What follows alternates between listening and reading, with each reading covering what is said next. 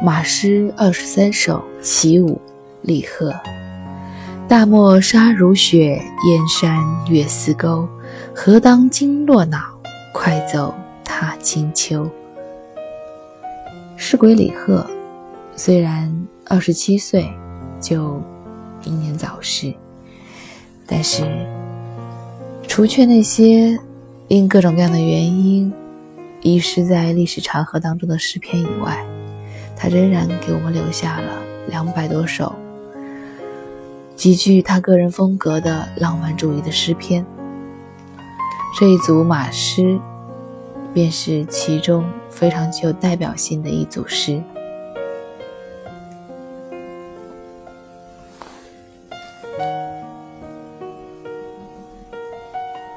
没有真的看过月光下的沙漠的人，大约无法想象，那黄澄澄的沙漠，在月光下，其实。是像一层白皑皑的霜雪，如弯钩般的月儿挂在天边，悬在燕山之上。诗人站在这样的月光下，站在这样被月光铺满的沙漠之下，一看之下。那波澜壮阔之感，那怀才不遇却有人想要报效国家的沉重的愿望，以及隐隐感到那愿望无法实现的悲伤，一起涌上心头。虽说他。喊出了“荷塘金落老，快走踏清秋”。可事实上，他自己也知道，这只是一种愿望而已。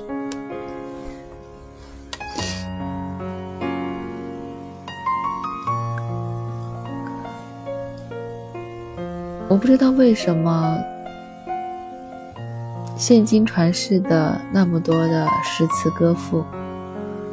绝大多数的诗篇的主人都是怀才不遇的，很少、极少有在仕途上春风得意的诗人、词人，几乎没有。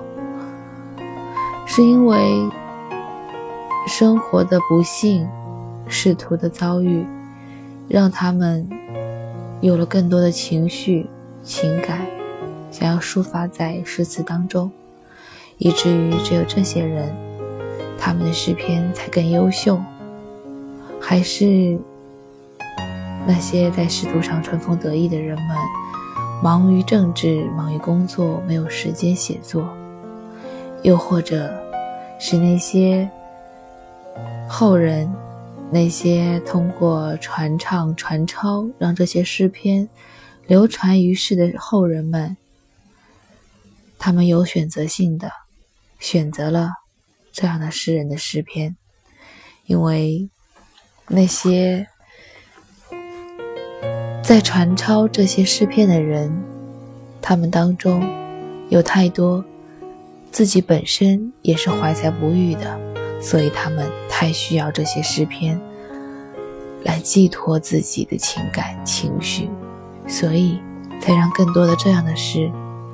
传了下来，而那些抒发豪情壮志、抒发自己对于现代生活满意感觉的那些诗，反倒没有什么机会传递下来。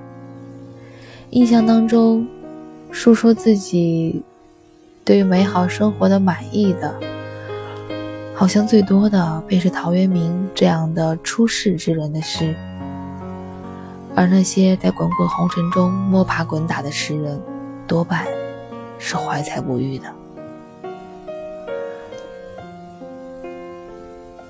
好像高兴的时候，多都是在约上三五好友，喝个小酒，聊个小天儿，这时间就过去了。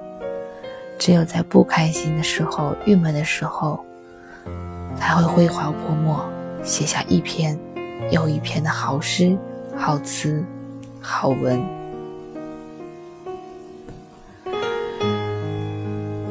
李贺，马诗二十三首其五。大漠沙如雪，燕山月似钩。何当金诺老？快走，踏清秋。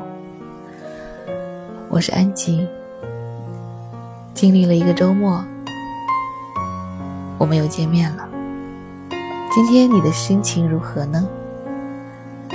是怀才不遇的感伤，还是生活太美好的欢乐呢？无论如何，希望我的诗，希望我的作品可以陪伴到你，以抚慰到你。感谢你的收听，我们明天再见。